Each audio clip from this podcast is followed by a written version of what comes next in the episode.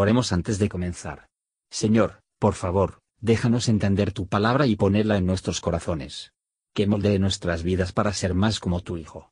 En el nombre de Jesús preguntamos. Amén. Salmo 9 Te alabaré, oh Jehová, con todo mi corazón. Contaré todas tus maravillas. Alegraréme y regocijaréme en ti. Cantaré a tu nombre, oh Altísimo, por haber sido mis enemigos vueltos atrás. Caerán y perecerán delante de ti. Porque has hecho mi juicio y mi causa. Sentástete en silla juzgando justicia. Reprendiste gentes, destruiste al malo, raíste el nombre de ellos para siempre jamás. Oh enemigo, acabados son para siempre los asolamientos, y las ciudades que derribaste. Su memoria pereció con ellas. Mas Jehová permanecerá para siempre, dispuesto a su trono para juicio. Y él juzgará el mundo con justicia, y juzgará los pueblos con rectitud.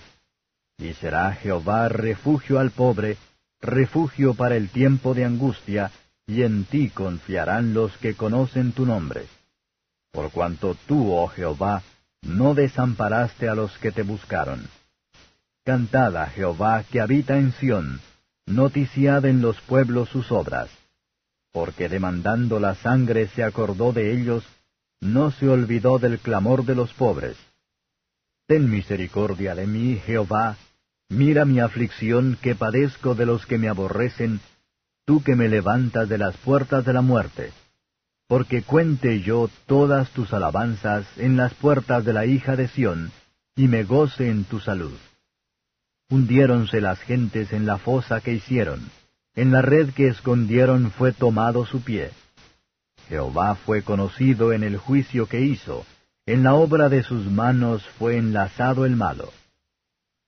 Los malos serán trasladados al infierno, todas las gentes que se olvidan de Dios. Porque no para siempre será olvidado el pobre, ni la esperanza de los pobres perecerá perpetuamente. Levántate, oh Jehová, no se fortalezca el hombre, sean juzgadas las gentes delante de ti. Pon, oh Jehová, temor en ellos. Conozcan las gentes que son no más que hombres. Comentario de Matthew Henry Salmo capítulo 9, versos 1 a 10. Si hemos de alabar a Dios aceptablemente, debemos alabarlo con sinceridad, con todo nuestro corazón. Cuando damos gracias por alguien piedad particular, debemos recordar antiguas misericordias. Nuestra alegría no debe estar en el presente, tanto como en el dador.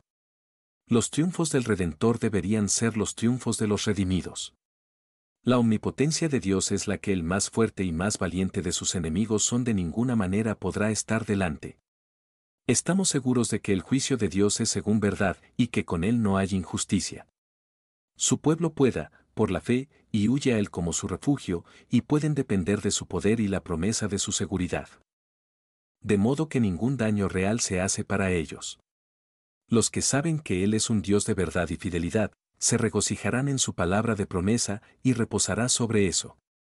Los que saben que Él es un Padre eterno, confiará en Él con su alma como su cuidado principal y la confianza en Él en todo momento, hasta el fin, y por un cuidado constante tratar de aprobar a Él en todo el curso de sus vidas. Quien hay que no lo busquen, que nunca ha abandonado los que le buscan, versos 11 a 20. Los que creen que Dios es digno de suprema alabanza, no solo el deseo de alabarle mejor a sí mismos, pero el deseo de que otros puedan unirse a ellos. Hay un día que viene, cuando se verá que no ha olvidado el clamor de los humildes. Ni el grito de la sangre, o el grito de sus oraciones. Nunca nos llevamos tan bajo, tan cerca de la muerte, pero Dios puede hacernos resucitar. Si Él nos ha salvado de la muerte espiritual y eterna, podemos esperar allí, que en todas nuestras angustias que será una ayuda muy presente para nosotros. La providencia soberana de Dios con frecuencia, así lo ordena, que los perseguidores y opresores son llevados a la ruina por los proyectos que forman para destruir al pueblo de Dios. Los borrachos se suicidan, pródigos mendigo a sí mismos, los contenciosos traer daño a sí mismos, por lo tanto, los pecados de los hombres pueden leer en su castigo, y se convierte en claro para todos. que la destrucción de los pecadores es de ellos mismos. Toda la maldad vino originalmente con el maligno del infierno, y los que continúan en pecado, hay que ir a ese lugar de tormento. El verdadero estado, tanto de las naciones como de los individuos, se puede estimar correctamente por esta sentencia, ya sea en sus obras recuerdan o se olvidan de Dios. David anima al pueblo de Dios para esperar su salvación, a pesar de que se aplace el tiempo. Dios hará que parezca que nunca lo hizo olvidarse de ellos, no es posible que debería. Es extraño que el hombre, el polvo en la suya y por él, sin embargo, debe necesitar algo de aflicción fuerte, algunas visitas severas de parte de Dios para llevarlo al conocimiento de sí mismo, y lo hacen sentir quién y qué es.